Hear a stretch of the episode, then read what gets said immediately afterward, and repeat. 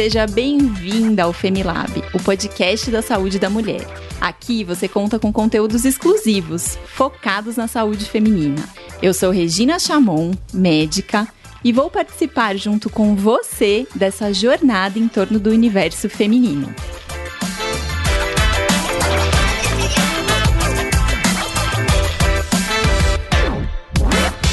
Você já segue as nossas redes sociais do FEMI? Os nossos canais oficiais são arroba Femilaboratório da Mulher no Facebook e no Instagram, arroba Femilab. Aproveita e compartilhe essa novidade com outras mulheres, para que elas também façam parte dessa jornada com a gente.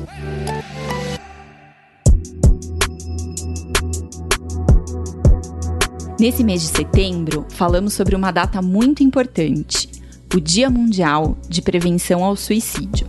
Ele tem como maior objetivo trazer luz para essa questão e salvar vidas. Nós, do FEME, Laboratório da Mulher, abraçamos essa causa e, com toda certeza, levantamos essa bandeira. Essa é a nossa forma de dizer o quanto cada vida importa. Por isso, o episódio de hoje será dedicado a esse tema, com a intenção de contribuir e alertar as pessoas que manter a saúde mental em dia é essencial. Precisamos nos manter fortes para ser uma fonte de apoio para quem precisa. Nesse episódio, contamos com a participação da doutora Mariana Pampanelli. Ela é médica formada pela Unicamp, com residência em psiquiatria pelo Instituto de Psiquiatria da FM USP, tem especialização em psicopatologia fenomenológica pela Santa Casa de São Paulo e formação em psicoterapia psicodramática pela Sociedade Paulista de Psicodrama. Atuou na saúde pública, mantendo grande interesse na investigação das relações entre laços sociais e comunitários e saúde mental. E atualmente atua em consultório privado, além de ser minha companheira de meditação. Bem-vinda, doutora Mariana! Muito obrigada, Rê. Muito obrigada, pessoal do FEME. É uma coisa muito bacana para mim estar tá falando desse assunto que eu considero de essencial importância nesse momento. Doutora Mari, primeiro agradecendo de novo sua participação nesse episódio que é tão importante e eu tenho certeza que nosso bate-papo vai fazer diferença na vida de muitas pessoas que estão escutando a gente. Eu queria começar com você contando pra gente qual que é a importância dessa campanha do Setembro Amarelo.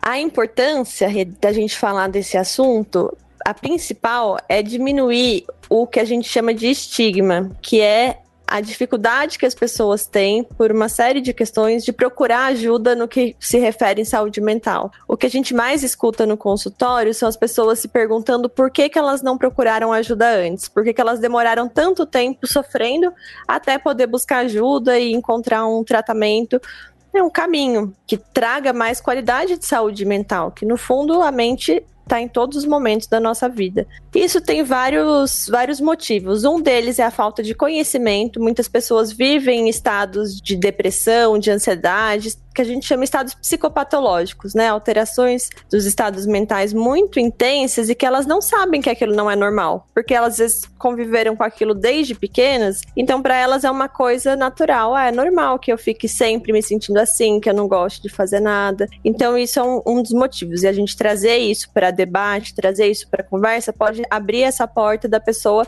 se questionar e se permitir procurar ajuda. Outra coisa que impede muitas pessoas de procurarem ajuda e a campanha tem a ideia de abrir também essa porta é o preconceito que muitas vezes familiares têm, pessoas de outros círculos sociais, por exemplo, da igreja, de confundir uma coisa com a outra, né? Como se fosse uma questão de valor e não uma questão de saúde, né? Como se ter depressão fosse você não ter fé, fosse você não se esforçar o suficiente e não tem nada a ver com isso, né? Uhum. Eu falo, uma pessoa que tem depressão, ela pode ser muito esforçada, como pode não ser, assim como uma pessoa que não tem depressão depressão também. Ela pode ser uma pessoa muito esforçada, como pode não ser. Não é o ter ou não ter a depressão, né? É uma questão de saúde, de cuidado. E não é fraqueza, né, Mari? Muita gente encara essas doenças da nossa mente como fraqueza e não tem nada a ver com fraqueza, né? E eu digo para quem trabalha com isso e vê, fica a impressão muito do contrário, é uma força muito grande a pessoa viver com essa condição, se tratar, né, e conviver com isso. Pelo contrário. Ô Mari, tem uma matéria que saiu recentemente no site da Veja e que eles diziam que durante a pandemia Aqui no Brasil, as consultas relacionadas à saúde mental durante a pandemia caíram 28%.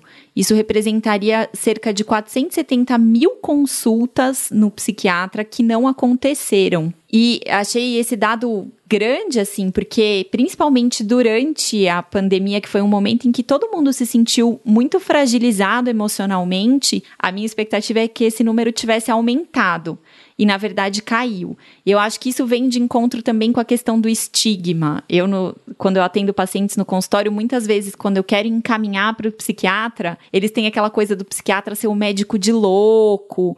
A gente ainda tem uma visão muito longe da realidade do que é uma questão de saúde mental. Então, como é que a gente poderia fazer para identificar as pessoas que estão passando por algum sintoma de depressão, algum sintoma de ansiedade e que precisam desse apoio do psiquiatra? Essa é uma pergunta, né, Rê, que a gente se debate muito com ela na psiquiatria mesmo. Tem uma herança, né, da história lá atrás da psiquiatria e, e a gente sofre com isso por as pessoas associarem, né, aquilo a ao que é a psiquiatria, a saúde mental, a terapia. E muitas vezes isso faz com que as pessoas não demonstrem, né? Que as pessoas não falem claramente. Então, além de não procurarem, elas tentam esconder e, tentam não falar. Quando as situações vão ficando mais intensas, em geral quem está perto consegue ver e às vezes tem uma dificuldade de se aproximar, né? Falar, ah, mas eu não sei se eu vou invadir a privacidade daquela pessoa.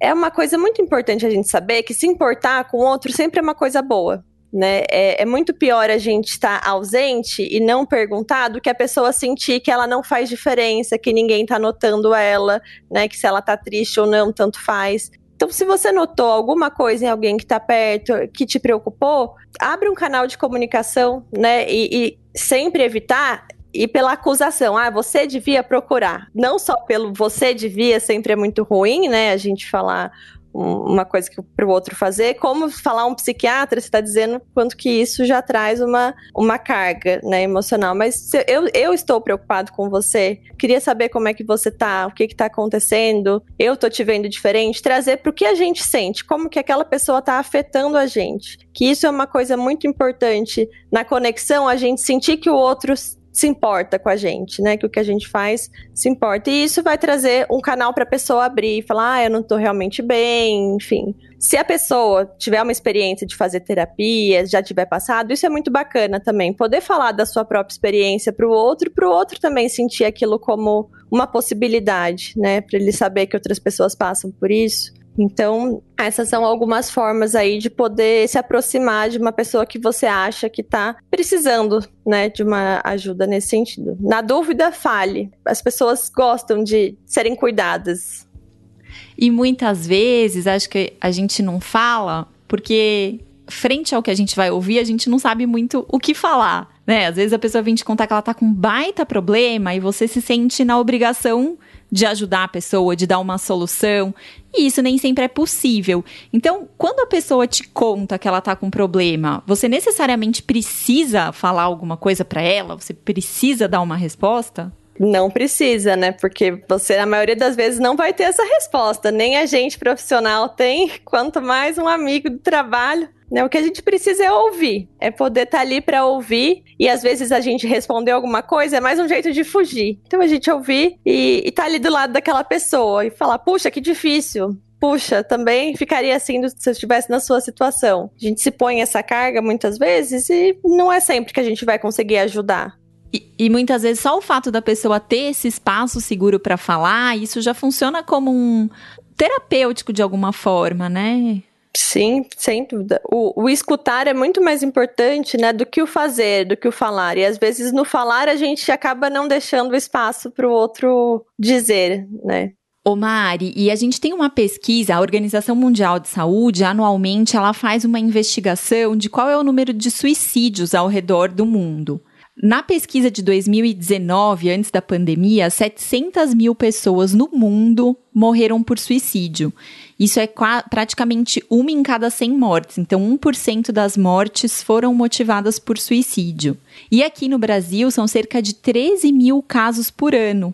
Uma boa parte desses casos relacionada com distúrbios como depressão, transtorno bipolar.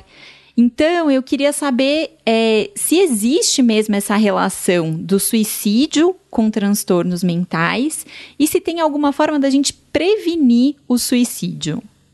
Existe sim essa relação, apesar do suicídio em si não ser uma doença, nem um transtorno mental em si, né? Mas a gente sabe que ele acontece muito mais em vigência de quadros, principalmente depressivos, mas também uso de substância, né? Intoxicação por álcool, por outras drogas, doenças crônicas. Então, ele é mais prevalente nessas situações. Mas existem outros fatores e outras condições que podem também contribuírem para o suicídio. Crises econômicas muito grandes, crises conjugais, divórcios, todas essas coisas que mudam muito a vida da pessoa, elas são fatores de risco, né? Essas instabilidades. Por exemplo, na época da, da grande crise de 1929, que foi uma queda muito grande na Bolsa de Valores, a gente teve um aumento muito grande de suicídio, né? Porque as pessoas tiveram essa sensação de não tem mais jeito, acabou, não tem saída. E o suicídio vem muito dessa sensação de não ter saída. E a depressão hoje é uma das coisas que mais propicia isso na nossa vida, né, na nossa sociedade.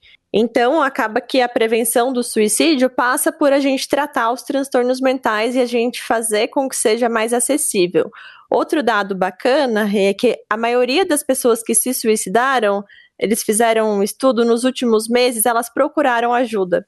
Olha. Elas chegaram a buscar um serviço de saúde, né, ou a procurar alguém. Então, isso às vezes no próprio serviço de saúde não é algo que as pessoas estão ainda preparadas e com o ouvido aguçado para captar, uhum, né? Sim. Então assim, poder perguntar para quem está do lado, né, de receber, quem está ou seja, ou um serviço de saúde, ou um amigo, o que seja, né?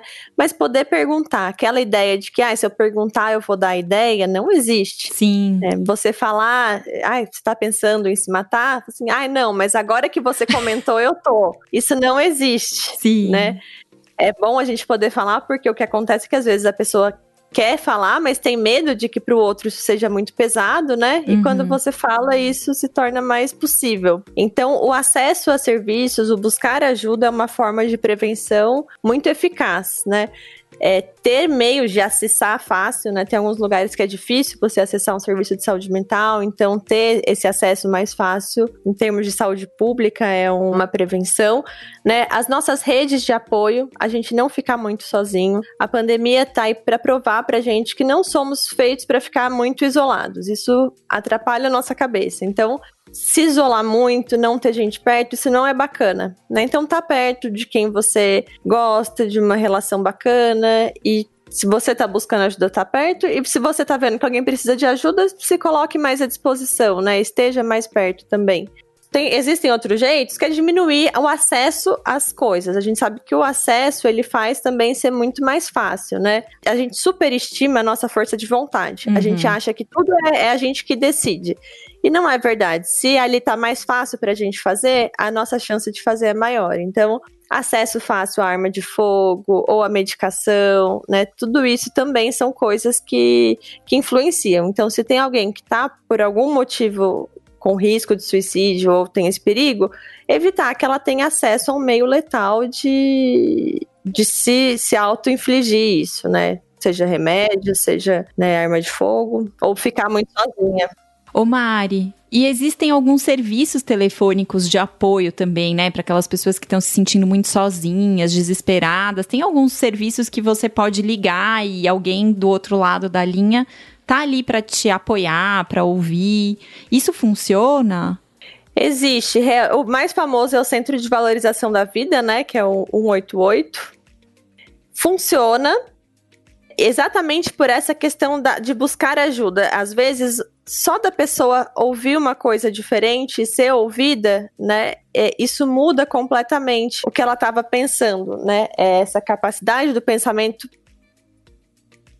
A gente vive isso na vida cotidiana, quando parece que só existe aquela saída. Quando a gente tá numa prova e vai muito mal, por exemplo, parece que o mundo acabou. Parece que não tem mais nada, que aquilo é uma catástrofe. Aí passa um tempo e você fala: Nossa, como é que eu tava tão tomado por aquilo, né? Como é que aquilo era um problema tão grande, olhando agora é tão pequeno? Isso acontece muito com suicídio também. Muitas pessoas que tiveram ideações fortes e passou um tempo e olham, falam: Nossa, como que eu queria naquela época, né? Elas mesmas não conseguem entender o que aconteceu lá atrás, igual a gente faz com outras coisas na vida também. Isso de poder ligar e esparecer um pouco ajuda a redimensionar o tamanho desse problema que a pessoa está vivendo ali.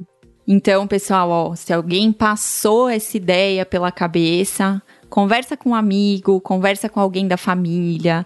Se você não tiver ninguém nesse sentido para conversar, liga para o 188 pessoal do CVV, conversa. Esse pode ser um momento que realmente vai mudar a sua vida toda. Então, guardem esse número aí com vocês, 188. Ô Mari, sabe uma coisa que eu queria te perguntar? A gente tem ouvido muito falar sobre adolescentes que cometem suicídio ou pessoas muito jovens com ideação suicida. E a gente sabe hoje que as redes sociais é, fazem com que a gente veja todo mundo tendo uma vida que parece que é melhor do que a nossa, né? Parece que tá todo mundo bem e a nossa vida tem os problemas do dia a dia, tem as nossas questões emocionais que nem sempre estão resolvidas. Então eu queria saber se a internet, o uso das redes sociais contribui mesmo para o adoecimento das pessoas. Sim, elas podem fazer a gente adoecer, sim por alguns motivos, né? Um deles é que a comparação é uma coisa natural do ser humano. A gente vai se comparar, a gente aprende por comparação, por modelo, olhando como o outro faz, e isso faz a gente pensar em como a gente está fazendo. E o problema do Instagram é que a gente se compara com algo que não é real, que é alguma coisa muito escolhida, muito idealizada, muito parcializada. Não é uma pessoa que às vezes está dando certo, às vezes está dando errado, que está ali olhando para você não tá vendo quem é. Ela postou, ela não sabe se você tá bem, se você tá mal. Então, o problema da comparação no Instagram é a referência que usa, não a comparação em si, porque a comparação é um, um traço natural do ser humano, inclusive benéfico. É bom que a gente possa se usar como referência uns dos outros, mas não dá para ter o Instagram só como referência. E para muitas pessoas, principalmente para adolescente, as redes sociais vêm virando a principal referência. Esse é o problema, vai perdendo referências humanas, né, referências mais concretas. E uma outra questão é a velocidade que, que as coisas acontecem ali. O nosso corpo ele não tem atualização de aplicativo há milhares de anos, ao contrário dos computadores, ao contrário do próprio Instagram. Né? Então a gente não está acostumado a receber esse tanto de informação nova e tão rápido. Nosso corpo precisa de um tempo para absorver uma emoção, é aquilo que a Rê sempre fala da resposta do estresse. Quando a gente fica estressado, a gente precisa de um tempo para desestressar. E quando a gente é bombardeado por informações, isso não é possível, né? A gente o Instagram não contabiliza esse tempo pra gente. As redes, as notícias que a gente vê não contabilizam o tempo que a gente precisa. Então, isso vai contribuindo para o adoecimento mental. Por isso que a gente precisa colocar limite nas redes sociais, né? Colocar um horário para ver e um horário para parar. Muito bom, Mari. Eu acho que não só um horário para ver e um horário para parar, mas também trazer para o nosso dia a dia momentos, práticas que façam com que a gente tenha esse tempo de digestão aí das informações, das emoções, né? Então eu e a Mariana, a gente tem a prática da meditação diária. Isso é o que faz com que a gente tenha essa pausa.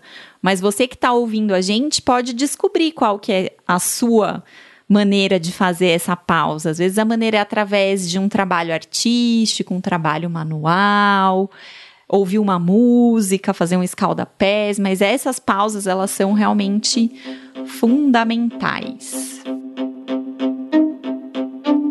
Bom, a gente está indo agora para a sessão de perguntas dos nossos ouvintes aqui no Femilab. E aí a gente tem três perguntas bem interessantes que eu acho que a Mari vai nos ajudar. A primeira delas, quem mandou foi a Adriana, e ela conta pra gente assim, ó: tenho pensamento suicida em alguns momentos, vontade de morrer, sabe? Mas eles são passageiros e me considero uma pessoa feliz na maioria das vezes. Isso pode ser uma forma de depressão? Olha, Adriana, tem algumas coisas importantes na sua pergunta.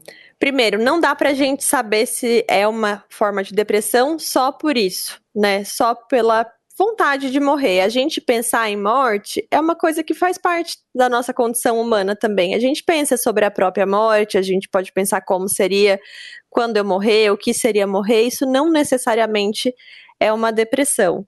Mas é importante a gente poder falar a, a, o que, que são sinais de alarme de uma depressão e poder saber que a gente pode procurar com mais naturalidade, né, uma ajuda, uma assistência para poder investigar essa queixa, né? Se a gente está com uma dor de cabeça, às vezes a gente acha, será que é um tumor? Será que eu tô tendo uma coisa muito grave, e a gente vai no médico e às vezes não é nada. E com os pensamentos a gente tem mais dificuldade de fazer isso, né? De poder criar essa, essa curiosidade de ver como é que será? Por que será que eu estou pensando isso? Certamente, mesmo que não seja uma depressão, vão ter motivos que talvez seriam bem interessantes de investigar o que, que te faz pensar em morrer. Né? Isso pode estar querendo dizer coisas da tua vida, de coisas da tua vida que não estão bacanas, ou de um momento de que as coisas chegaram num limite, e isso não precisa ser uma depressão. Principalmente quando você diz que fica em vários momentos feliz e se sente bem, isso fala mais a favor de ser mais uma situação de vida e menos uma depressão, porque a depressão é quando a gente não consegue mais se regular. Né? A gente perde a capacidade de oscilar entre as tristezas e as coisas boas. Porque tristeza todo mundo tem, momentos de frustração, ser ruim, é a frustração, isso faz parte. Né? Mas quando a gente vê que toda a tentativa de melhorar só vai piorando, eu tento me sentir melhor, eu só me sinto pior, me sinto mais culpada, me sinto que realmente não dá certo. Tentei uma coisa e falei, nossa, realmente eu não tenho jeito mesmo. Aí a gente está falando de uma depressão, que a gente não consegue esse mecanismo de, de mudança, né? E de autorregulação. Então, Adriana, é isso, ó. Fica a dica da Mari para você. A próxima pergunta aqui foi uma pergunta da Helena. A gente falou um pouquinho, mas acho que dá para a gente retomar e fazer um resumo, Mari. Ela perguntou: de que forma podemos ajudar alguém próximo a procurar ajuda? É uma pergunta bem frequente, né, Helena? Depende da sua relação com essa pessoa. Como a gente falou aqui, é melhor sempre falar do que não falar. Essa situação de ficar criando uma atmosfera de dúvida, de ah, o que está acontecendo, às vezes ela faz a pessoa se sentir mais isolada, porque ela percebe que essa hesitação do outro lado, do que realmente ela sentir, ah, ela está respeitando o meu espaço. Né? Então, mostrar que se importa é sempre bom. Às vezes a gente vai achar um jeito melhor, às vezes um jeito mais capenga, mas que o mais importante é essa conexão. Se você tem uma experiência pessoal, é sempre bom a gente trazer algo da gente primeiro. Quando a gente fala do outro, a gente, o outro principalmente se está muito vulnerável, ele se sente muito atacado, muito julgado, né? Você fala, ah, você tem que ir para um psiquiatra. A pessoa pode se sentir julgada. Então, sei lá, eu tô preocupada com você, eu, tô, eu tenho feito terapia, tá sendo tão bacana, será que você não gostaria de fazer? eu gostaria de te ajudar, eu queria saber se tem alguma coisa que eu posso fazer para te ajudar. Então, trazer pra gente que isso faz o outro se sentir mais à vontade de poder contar com a gente para ajudar ele. Porque muitas vezes não é o que a gente quer fazer, mas é o que o outro precisa, né, Mari? Então, é a gente entender o que o outro precisa para a gente poder estar tá com ele, não o que a gente acha que o outro precisa. Exatamente, Rê, exatamente. É muito difícil a gente poder saber o que o outro fala. Isso, com anos de estudo, a gente já não sabe. A gente tem que respeitar e entender que a nossa é, ideia do que é certo, né, não é a, a mesma ideia do outro e não é o que é certo para o outro necessariamente. Sim. Bom, vamos para nossa última pergunta aqui, que é da Juliana. Ela falou assim: as pessoas que estão em desequilíbrio emocional e acabam falando que pensam em suicídio são as que de fato se suicidam? Ou os suicídios vêm de maneira surpreendente na maioria dos casos? Na verdade, nem só uma coisa nem outra, né? Existem os dois, as duas situações. Uma coisa que realmente acontece que a gente tem essa estatística de que mulheres têm mais tentativas e menos suicídios efetivados e homens têm mais suicídios e menos tentativas né? Isso por um caráter impulsivo da própria natureza masculina, dos hormônios, né? Então o homem tem uma impulsividade maior. Mas a gente também sabe que a maioria das pessoas que se que conseguem se suicidar, elas já tentaram outra vez. existe muito essa ideia, ah, tá, tá fazendo para chamar atenção. Isso não é verdade. A maioria das pessoas que conseguiram se matar já tentaram outras vezes, né? Então não, não é uma chamada de atenção, é um sofrimento. E se fosse, era uma atenção que precisa mesmo ser chamada. Tem muitas pessoas que têm várias tentativas antes de uma que realmente aconteça. E tem alguns casos que pega todo mundo de surpresa mesmo. Casos que todo, ninguém imaginava, né? Que, que as pessoas ficam realmente surpreendidas. E acho que também a gente entender, Mari, que a pessoa que ou tem a ideação, ou que tenta, ou que realmente executa o suicídio, é uma pessoa que está em muito sofrimento. Então é a gente também ter esse olhar de que aquela pessoa está sofrendo, como é que a gente pode, de repente, estar tá junto e acolher? Sim, exatamente. Ficar menos focado só na tentativa do suicídio, né? Entender o sofrimento que está por trás. É o que eu falo também, né? A gente, o suicídio é um, é um grande chamariz importante para a gente falar da saúde mental, mas que a gente quer não é só que as pessoas não se matem, mas é que elas consigam ter uma vida com um grau de sofrimento menor, uma vida mais satisfatória. E isso é o que a gente busca e faz na saúde mental. Né? Então é a pessoa poder buscar isso, ter tempo para isso, não é só não não se mate, tem uma vida horrível sofrendo. Claro que não. É a gente dá essa, essa condição de uma vida mais gostosa mesmo. Mari, é, a gente está chegando nos momentos finais aqui do nosso programa. Esse é um assunto super delicado, mas eu acho que você trouxe ele com muita leveza e muita clareza para quem nos ouviu aqui e para mim também pude aprender várias coisas hoje.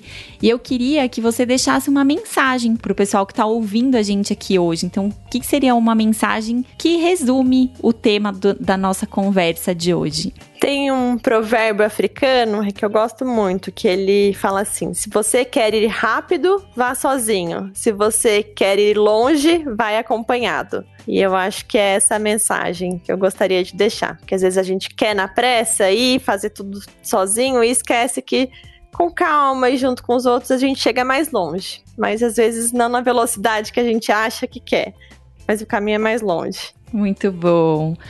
Bom, gente, a gente falou hoje aqui sobre o Setembro Amarelo e esse mês tão importante que se dedica a trazer um alerta sobre o suicídio e trazer informações sobre a prevenção do suicídio.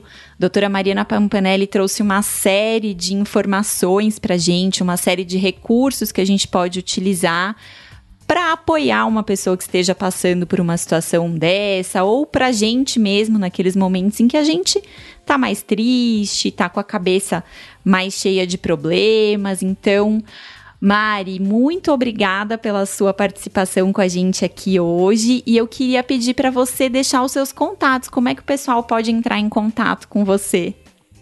Eu que agradeço o convite, foi muito gostoso estar aqui. Sempre é muito bom estar conversando com você, meditando, ou no silêncio da meditação, ou conversando no podcast. Então, obrigada, obrigada ao Femi.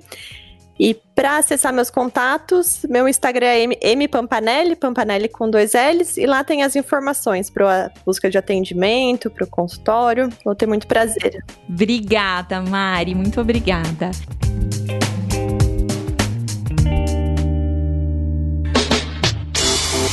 E, gente, se você gostou do nosso conteúdo, se você lembrou de alguém que precisa ouvir sobre tudo que a gente falou aqui hoje, se você conhece alguém que já pensou sobre o suicídio, compartilhe esse episódio, compartilhe aí nas suas redes, para que a gente possa espalhar ainda mais o cuidado com a saúde. Você também pode mandar para a gente as suas dicas, sugestões de temas ou as suas dúvidas para os nossos próximos episódios e você pode mandar através do e-mail femilab@laboratoriodamulher.com.br. O Femi é com dois M's. Muito obrigada pela sua participação e até o próximo episódio. Femilab, o podcast da saúde da mulher.